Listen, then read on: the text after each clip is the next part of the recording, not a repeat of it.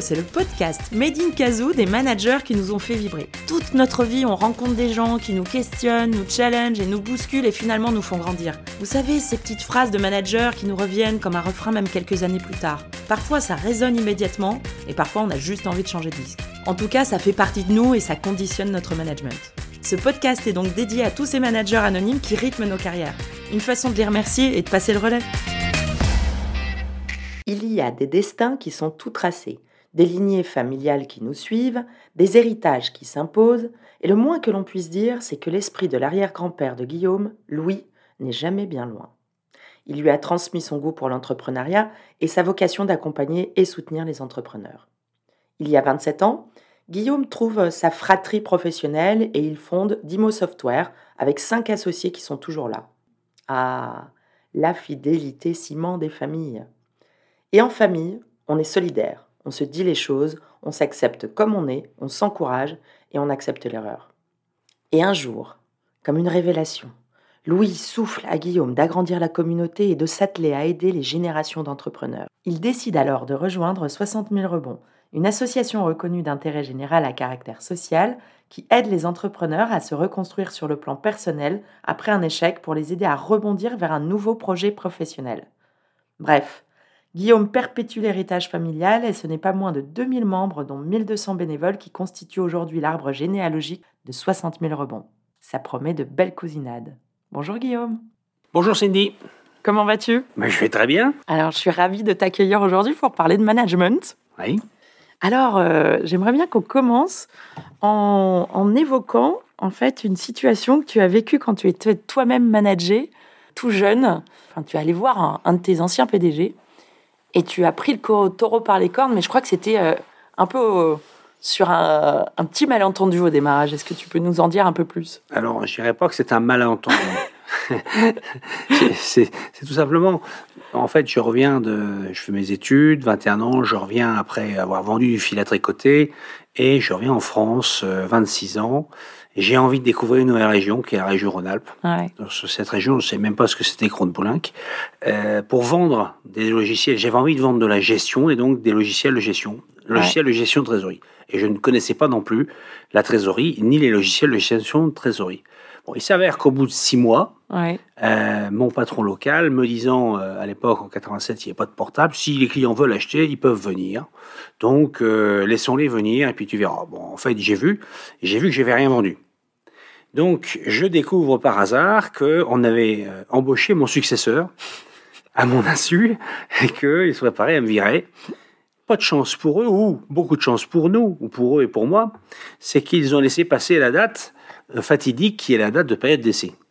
Et donc, découvrant ce poteau rose, Ouais. j'ai été voir mon patron, je l'ai engueulé, j'ai dit, écoute, on m'empêche d'aller faire comme j'ai envie, d'aller voir les clients. Donc, je vais aller voir les clients avec mon PC, je vais acheter un roule pratique et je vais porter mon PC qui était donc Oui, bah oui, des- c'était ah, pas des bons PC des de l'époque. transportables à l'époque. Euh, et je vais et bon et comme les clients ont vu que je mouillais la chemise au propre et au figuré, Ouais. je crois que ça les a rassurés. J'ai démarré les premières ventes ainsi. Et depuis, avec mon successeur qui devait me remplacer, on a fait un très bon binôme et on a fait un business d'enfer qui est encore aujourd'hui, nous sommes encore associés. Donc, ah euh, vois, c'était 88, 88 à 2022, ça fait Ouais. euh, un certain nombre d'années. C'est comment on fait d'un pépin une 34 ans. pépite, finalement? En quelque sorte. Et donc, le fait de m'être révolté, je crois que ça a été salutaire. Ouais. Et ça m'a donné une, une bonne, une bonne secouée, une bonne avoinée. Et je crois que ça, c'est un des principes euh, de base, si on parle de la gestion, c'est la notion d'avertissement ou de la notion d'électrochoc. Euh, je crois qu'il est important, si quelqu'un ne réussit pas, on ne peut pas rester, laisser les choses en l'état. Mm. Et donc, il y a une bonne manière d'avancer, c'est l'électrochoc. Alors, ça se construit, hein, on n'est pas obligé de le faire de manière insidieuse comme je l'ai vécu moi. Ouais. Au contraire, on peut prendre la personne en face de soi et lui donner un, un réel avertissement, que les choses, il y a ça et ça et ça qui vont bien, mais sur ce point, sur ce point-là, il y a un, un dysfonctionnement Mm. majeur qu'il faut corriger. S'il n'y a pas de correction, cela aboutira à un licenciement. Mhm. Je l'ai expérimenté un certain nombre de fois. Bien sûr, ça doit se faire, excuse-moi l'expression, bugne à bugne, Ouais. face à face. Ouais. Et euh, on ne doit pas avoir peur, ça ne doit pas se faire par courrier interposé, etc. La personne Ouais. est en face de soi et on lui donne un papier, on lui dit tu signes comme quoi tu l'as reçu en main propre. Mm. Du courage, quoi. Et il faut du courage. Ouais. Et la personne en face me dit, ah ouais, je te le signe pas, parce que tu le signes pas, je te l'envoie en courrier recommandé, ça coûtera un peu d'argent, mais c'est pas grave. Mm. Je, je pense qu'il est préférable que tu signes, que tu te reprennes en main, quitte à ce que tu me corriges si je me suis trompé dans mon propos. mm. Ça, c'est ton droit aussi de réponse. Ouais. Mais cet aspect électrochoc est un élément du management qui est souvent salutaire. Et donc maintenant, je sais ce que c'est Poulenc. Ouais. Comment tu le provoques, ça, cet électrochoc, alors? C'est. euh, C'est s'il y a des dysfonctionnements, c'est acter ce dysfonctionnement Ouais. Mm. par, un, par une réunion, Mm. par une réunion face à face, une réunion dite d'avertissement. Mm. Et ça, ça fait partie des règles de base. Ouais. Quand il y a un licenciement, on a dû avoir un avertissement. Mais cet avertissement, soit on peut le faire de manière un peu molle, euh, consensuelle, Mm. ou soit au contraire, c'est dire, écoute, tu corriges le tir. Ouais. Si tu corriges pas le tir, t'es dehors. Ouais. Et du coup, tu as, des belles histoires comme ça de, de rebonds euh, après des électrochocs de tes équipes? Ah, j'en ai eu, j'en ai eu plusieurs, j'en ai eu plusieurs, bien sûr. J'en Ouais. ai connu un certain nombre. Ça marche pas chaque coup. Ouais. Parfois, ça aboutit au départ. La personne euh, s'en va d'elle-même. s'en va. ouais. Souvent. Euh, ou au contraire, c'est un, un- un électrochoc qui est salutaire. J'ai un autre euh, associé aujourd'hui qui, au bout d'un mois et demi, euh, a essayé de me passer une, une, un attaché-caisse en notes de frais. Mm. Parce qu'un un copain un peu, un peu véreux, je lui dis, oh, il regarde jamais les notes de frais. Et c'est vrai que je regarde jamais les notes de frais. Je n'ai jamais regardé Sauf une note de frais en 30 ans. Sauf Sauf, celle-là. Celle-là. Ah, c'est énorme. Et donc, j'appelle le gars, il était encore en période d'essai, ça faisait qu'un mois et demi qu'il était là. Ouais. Je dis, putain, tu déconnes ou quoi? Mais c'est quoi ce bordel? Ah bah, il m'a dit qu'il regardait pas. Bah, justement, c'est parce que je n'ai pas envie de regarder.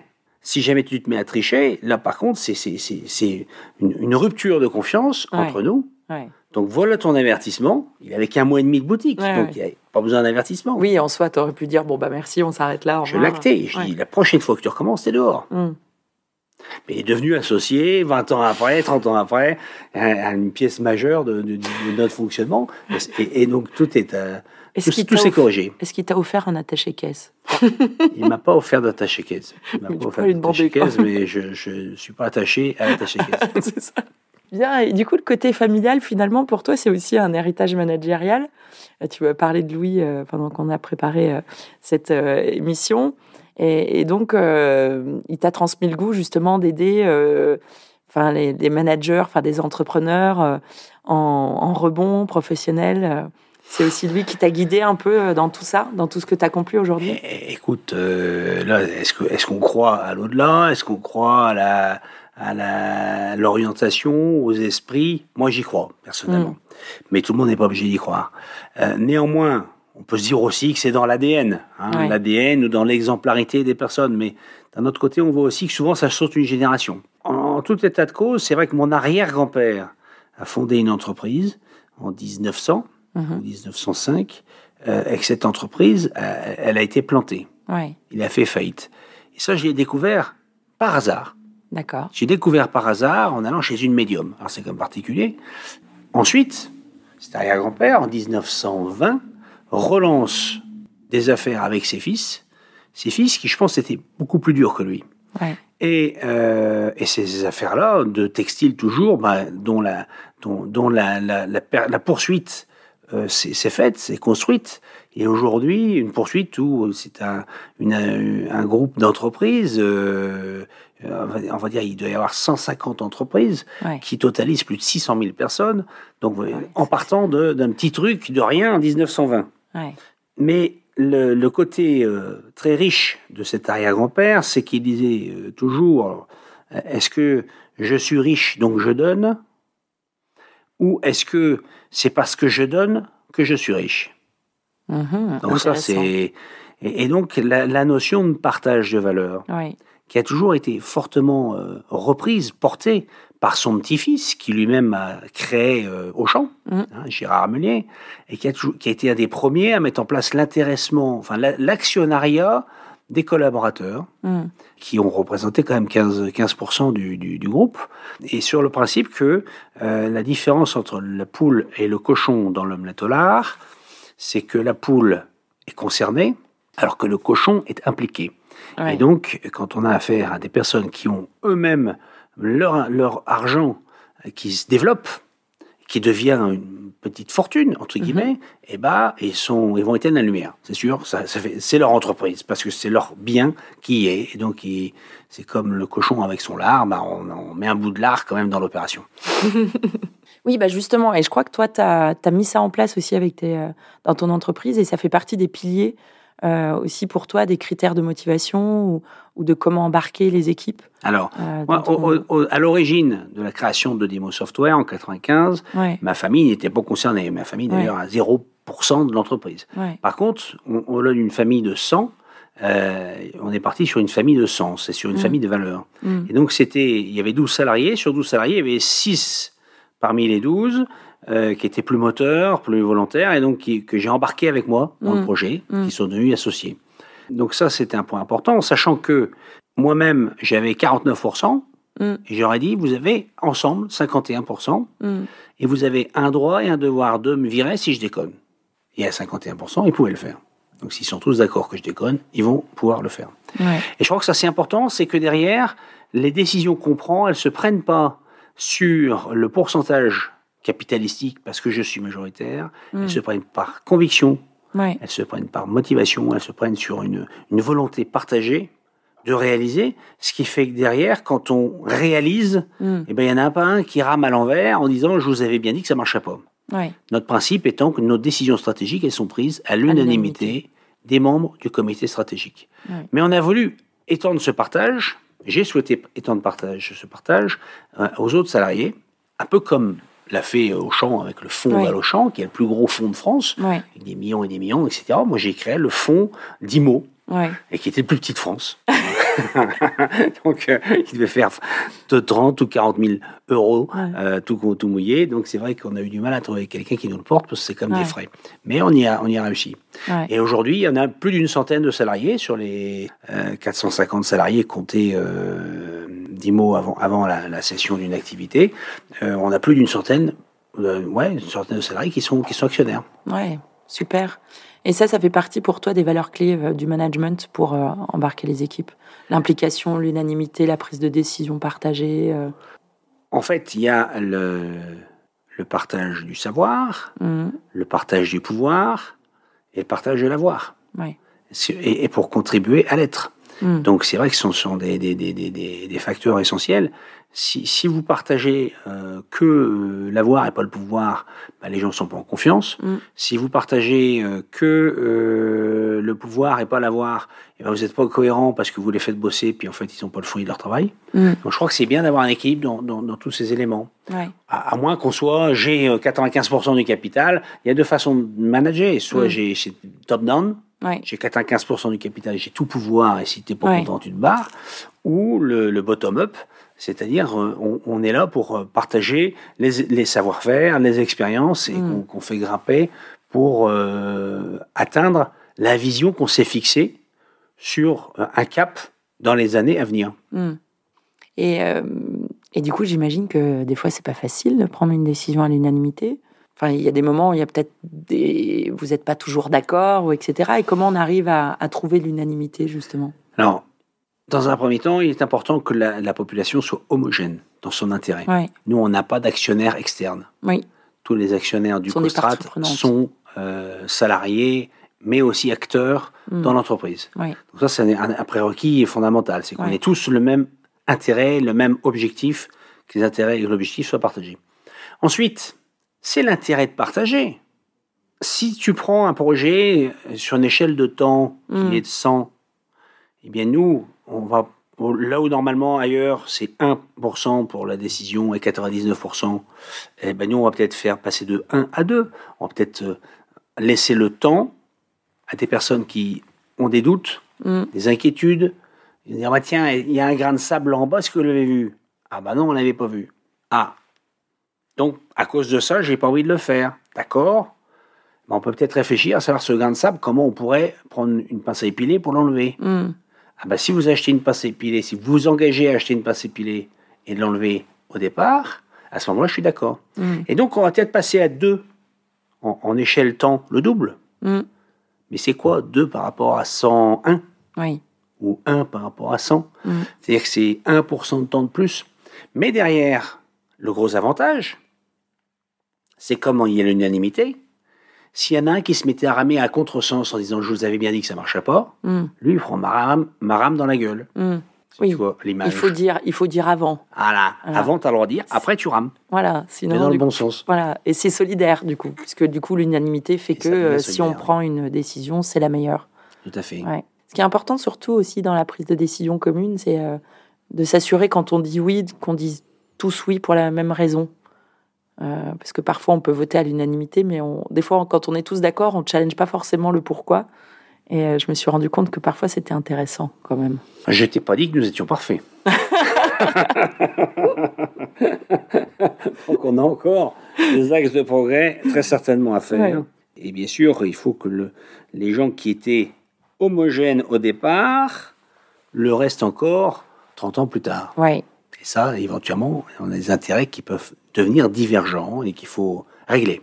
mais oui, parce que la motivation, les envies, euh, ça fluctue dans la vie en fonction de la vie, les personnels, professionnels. euh, Exactement. ouais, les. Personnel, professionnel, Ouais. familial, Bah oui, les égaux, Mm. la peur. la peur. Peur, avoir peur de perdre. hein. T'as pas peur de perdre si t'as rien. Mm. Oui, quand t'as des choses, t'as peur de Quand perdre. tu commences à avoir des choses, tu peux avoir peur de perdre Ouais. Et du coup, ça change le rapport au monde aussi. Et aux décisions et au management. Exactement. Ah, comment tu fais, toi, pour justement lutter contre ça, euh, maintenant que t'as un peu plus de choses à perdre qu'il y a, qu'il y a 27 ans? Moi, j'ai rien de plus à perdre qu'il y a 27 ans. Mm. Je suis né le cul dans le beurre. Donc, euh, j'ai toujours eu. Mm. Donc, c'est d'autres qui ont peut-être plus à perdre, qui avaient rien et qui Mm. maintenant ont quelque chose. Sur le plan pécunier, entend- j'entends. Ouais. Là, là où, où je pourrais avoir à perdre, c'est l'engagement que j'ai pu prendre par rapport à des collaborateurs euh, sur des valeurs de, euh, positives, sur des valeurs de, de, de l'acceptation de l'échec, sur des valeurs Mm. de, du partage, sur des valeurs de quelque part de bonheur. Mm. Euh, si si j'étais pas en mesure de faire respecter ces valeurs plus tard, Mm. ça, ça m'embêterait. Ouais. Ils ont déjà failli te, te dire de partir. Tu me disais tout à l'heure qu'ils pouvaient te dire euh, à 51%. euh, Ah, bah, euh, Aujourd'hui, j'ai même que 25%. ah merde, c'est chaud pour toi là. Donc c'est- complètement chaud.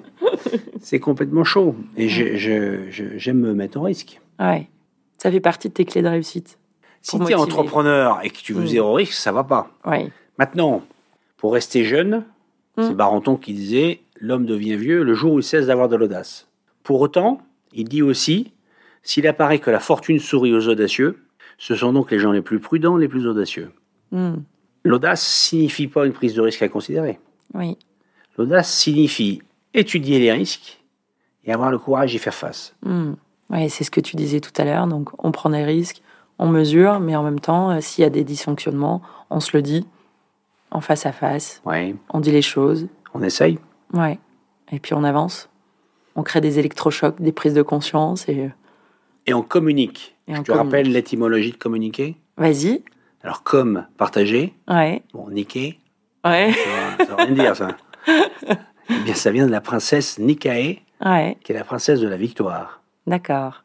Donc, partager la victoire. Il est important, dans un, dans un état d'esprit constructif, Hmm. de valoriser Hmm. plus les réussites Oui. que les défaites. Et les journalistes devraient se remémorer ces données-là parce que c'est quand on parle que de défaites, on perd l'énergie. Exactement. Et en même temps, euh, tu t'attelles avec 60 000 rebonds à accompagner des, des, des entrepreneurs qui, euh, qui, qui ont touché l'échec, justement.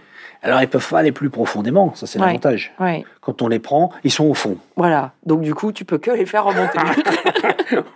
Non, mais c'est génial. ils sont au fond, hein Parce que c'est pas euh, culturel en France. On n'aime pas bien. euh, on a ten- tendance à cacher un peu euh, au fond du placard euh, nos La- défaites.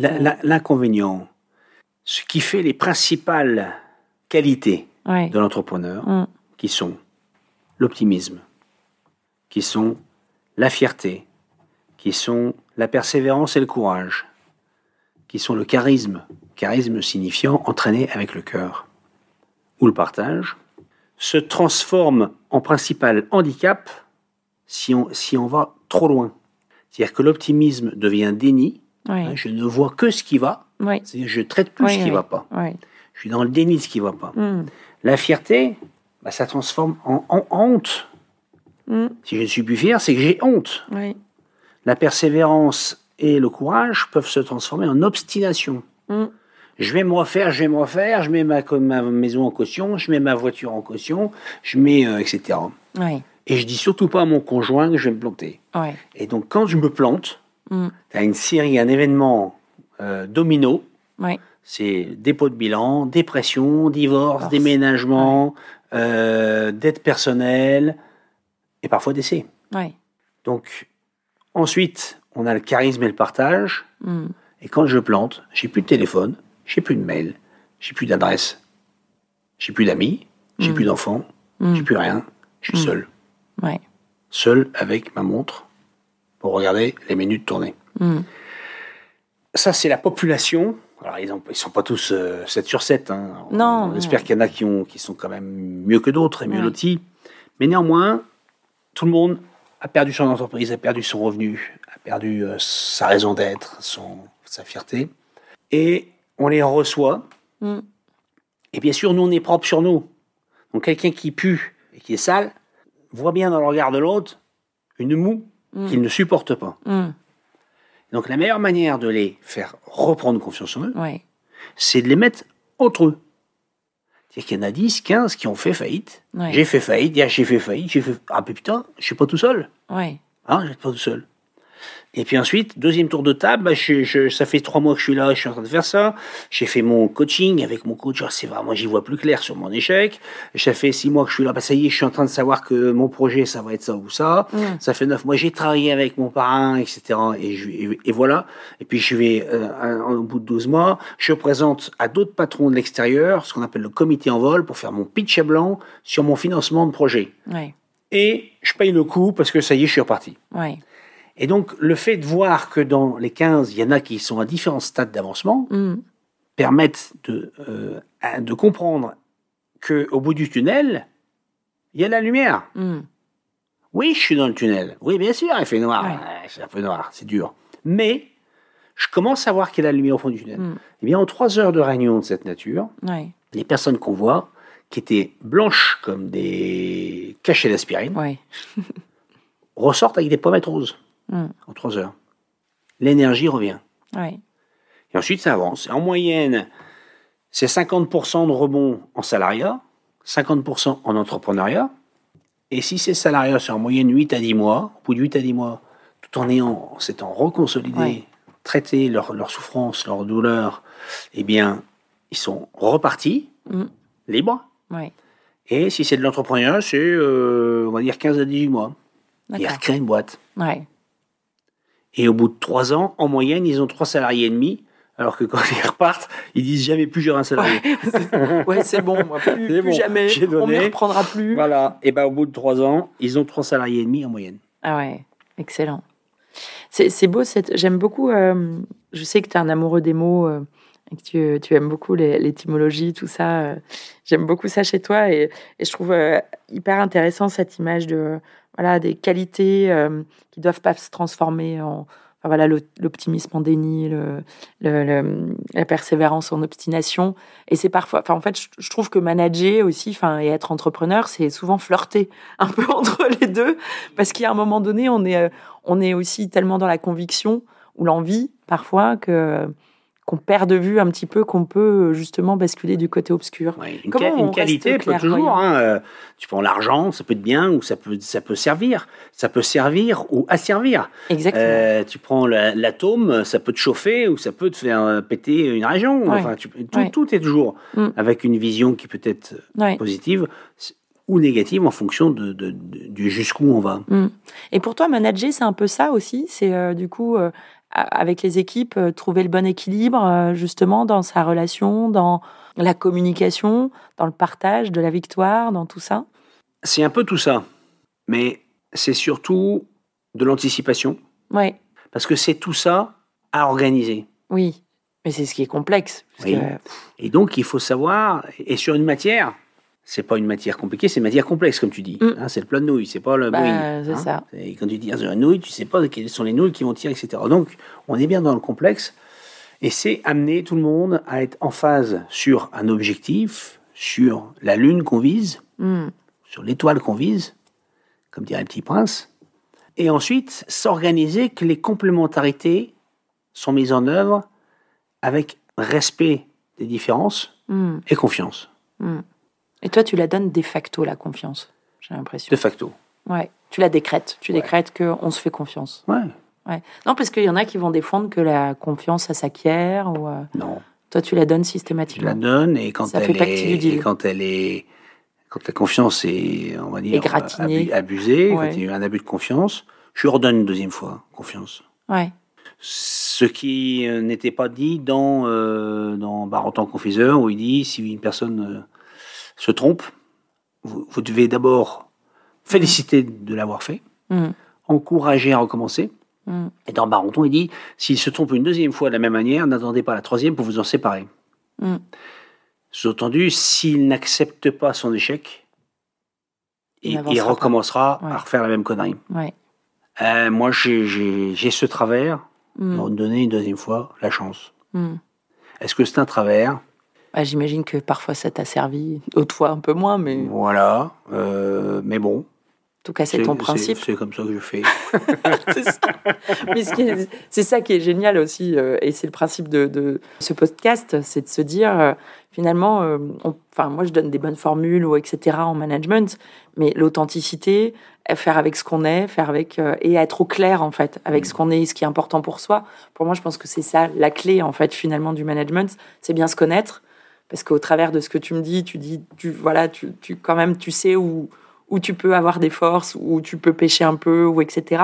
En tout cas, tu, tu sais où tu mets les pieds Oui. et tu es en phase avec ce que tu es. Et puis, qui sommes-nous pour juger? Mm. Et qui sommes-nous pour juger? Et avec éventuellement un filtre de perception qui est différent. Mm. Moi, je, je- j'ai eu l'occasion de monter en montagne et, et de voir un cheval qui est plein de mouches autour de ses yeux. Mm. Et je m'approche du cheval et il a confiance, donc je lui enlève euh, tu sais, les crottes d'œil, Ouais. hein, pour que les mouches soient plus emmerdées, elles l'emmerdent plus. Je monte, etc. Je me retrouve hein, par hasard avec deux papis, mamies, etc., avec qui on sympathise. euh, et il s'avère qu'ils sont euh, communistes, syndicalistes euh, dans la fonderie du bas de la, du bas de la vallée de l'autre côté. Ouais. Mais on, quand même, pareil, on a échangé. Et je leur explique mon histoire. Je, je, je- il me dit, ouais, j'ai déjà vu des patrons qui sont pas mauvais. Je dis, écoutez, moi, je suis jamais allé au prud'homme, donc vous pouvez pas m'avoir rencontré. Ouais. Il dit, ah bon, c'est d'autres mondes. Ouais. Je dis, mais vous, euh, vous êtes CGT, mais pas ce que je lis dans la, dans la presse ou des mecs qui veulent tout détruire. J'ai l'impression que vous êtes là pour, pour l'intérêt des collaborateurs, des, des- des salariés, donc c'est bien. On pourrait se parler.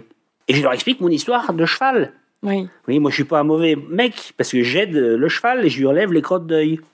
Tu sais ce qu'ils m'avont, le mec? Qu'est-ce qu'elles vont bouffer, les mouches? J'adore.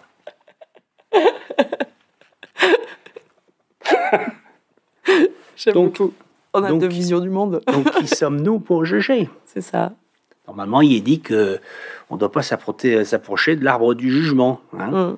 et Ouais. qu'il faut laisser le jugement euh, quelque part à, l'esprit. Donc, quand euh, il s'avère qu'une personne euh, se trompe, entre guillemets, trompe ma confiance, peut-être qu'elle s'est trompée, mais je lui laisse une autre chance. Ok. Mais c'est bien, c'est courageux parce que c'est pas facile de, donner sa confiance euh, systématiquement et puis après d'accepter euh, de, de redonner euh, une chance. C'est parce que je suis fainéant. Ah ouais? Ah oui. Si je veux que l'autre fasse le job à ma place, Faut que tu lui laisses faire des conneries. J'y penserai ce soir avec ma fille à la maison. Maintenant, si tu reprends délégué, Ouais, selon mon grand-père, un délégué, c'est trois choses. C'est débattre avant, ouais, donc mettre le cadre. Mm. C'est liberté pendant, ouais. sous-entendu, droit à tu l'erreur. Voilà. T'as le droit de te tromper. Ouais. Mais et troisièmement, c'est quoi? C'est pas contrôle. Mm. C'est faut que la personne qui a reçu la délégation se sente suffisamment à l'aise pour faire un rendre compte. Mm. Voilà ce qui a été bien, et voilà où je me suis planté, que j'aurais pu éviter de me planter en faisant Mm. ci ou ça. Mm. Hein, et transformer l'échec ou l'erreur en expérience, Ouais, la contrainte indispensable, c'est l'acceptation. ouais. J'accepte ma part de responsabilité. Mm. Si jamais c'est la faute aux autres, la faute au banquier, la faute à, à la planète, Ouais. eh ben, tu progresses jamais.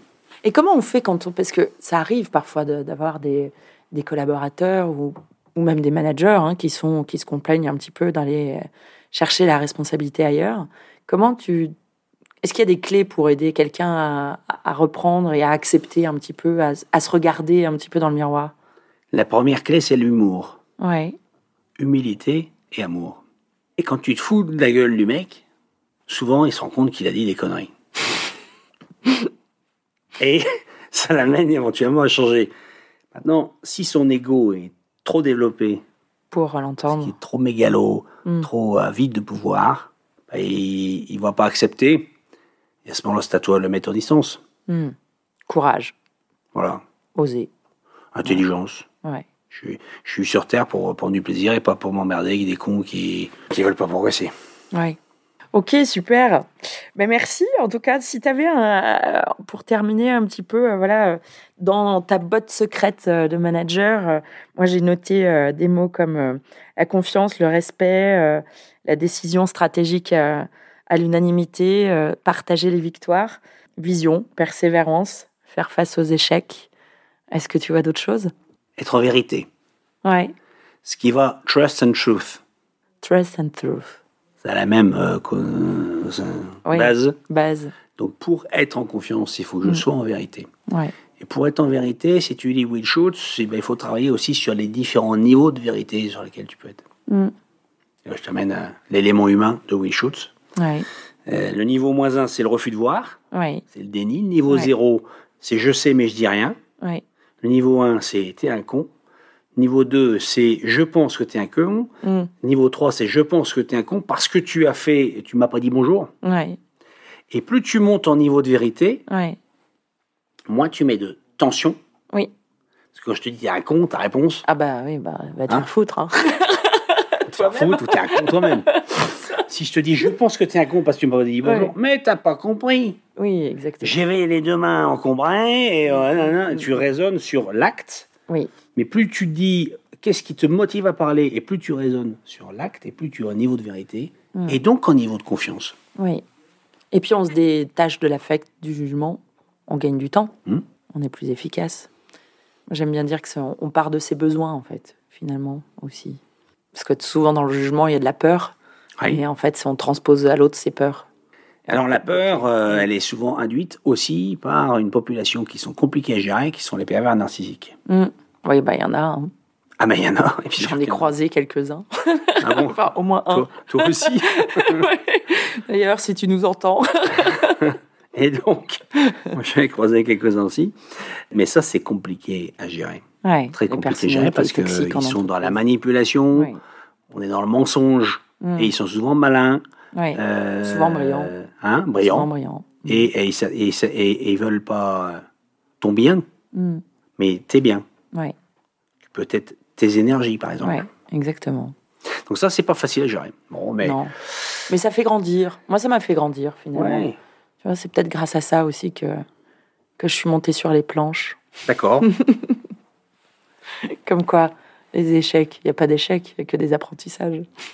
Mais je crois que revenir euh, sur la notion de confiance, c'est- vraiment ce qui, ce qui permet d'avancer le plus vite. Ouais, Et sachant qu'il faut se dire, bon, euh, confiance n'exclut pas vérification. oui. Mais j'aime beaucoup la notion de rendre compte Mhm. plutôt que de contrôle. Et, euh, et d'aider les, les- les collaborateurs à, à apprendre à rendre compte. Mhm. Et je pense qu'en fait, on on n'est pas assez formé à ça, à la Ça manière. s'appelle dont- débriefer Voilà, du débrief. en, mais. Voilà, mais euh, on, on est souvent assez euh, démunis, on ne sait pas vraiment comment faire, on attend un peu la, la sentence du chef ou l'approbation, enfin voilà. Mais c'est connecté aussi à nos propres besoins, à nos propres peurs. Bien sûr. Super, merci. Euh, Guillaume, tu sais que ce podcast s'appelle Tempo et je voudrais que tu nous dises ce que ça évoque pour toi le tempo. Le tempo, oh, c'est Ah, rock and roll. Ah, yeah Et, le rock and roll, ça se fait pas tout seul. Ouais, Et le rock and roll, c'est bon, c'est pas peut-être pas aussi com- complexe que le, le tango, ouais, mais néanmoins, du rock, t'as des gens qui s'entendent bien, souplement, et, qui ont du plaisir, et puis tu en as d'autres où c'est plus raide, plus rigide. Ou... Et donc je crois qu'il y, a quand même la, confiance. Hein, quelqu'un qui, quand tu lances une femme loin là derrière, ben, soit tu la lâches ou soit tu la tiens. Et si elle se jette en arrière, hein, il faut avoir confiance qu'on te tienne. Ouais. Hein et puis d'autre part, c'est l'harmonie. L'harmonie, puis de faire quelque chose, un beau spectacle. Donc le, oh. le rock. Ouais, top. Et si justement le management était une chanson, ce serait laquelle? Alors moi j'en verrais deux. Ouais. Euh, celle que je privilégierais, ça serait euh, Les copains d'abord. Ah, Brassens. Brassens. Mm. Et puis euh, celle que je privilégierais pas, mais qui existe quand même, c'est Quoi ma gueule? Qu'est-ce qu'elle a ma gueule? Et pourquoi alors les, les deux les copains ouais, Parce que c'est une affaire de, de, famille, de fratrie, de d'amitié. De, plaisir de, faire des choses ensemble. Ouais. C'est important pour toi, ça. Mm. C'est le moteur. Et la confiance réciproque. Ouais, super. Et quoi, ma gueule bah, Parce qu'il y a parfois dans le management des mecs qui, qui l'ouvrent plus forte que d'autres pour qu'on ne voit que leur gueule. Et ça, c'est pas mon, pas mon modèle de management. Ok. Bah, merci Guillaume en tout cas. Merci Cindy. À bientôt. Et vous quel est le prénom de cet ancêtre qui vous souffle des mots à l'oreille? Au fait, moi c'est Cindy, chef d'orchestre chez Kazoo. Le Kazoo c'est un instrument de musique, mais c'est aussi ma boîte. On y a pour ambition d'aider les organisations à instaurer une dynamique apprenante et accélérer leurs projets d'entreprise en développant les compétences individuelles et collectives. Et pour ça, faut trouver le bon tempo, embarquer les managers et leur donner le micro. Donc si tu veux découvrir le champ de nos activités et découvrir d'autres épisodes, rendez-vous sur notre site kazoo.fr. On s'appelle au Kazoo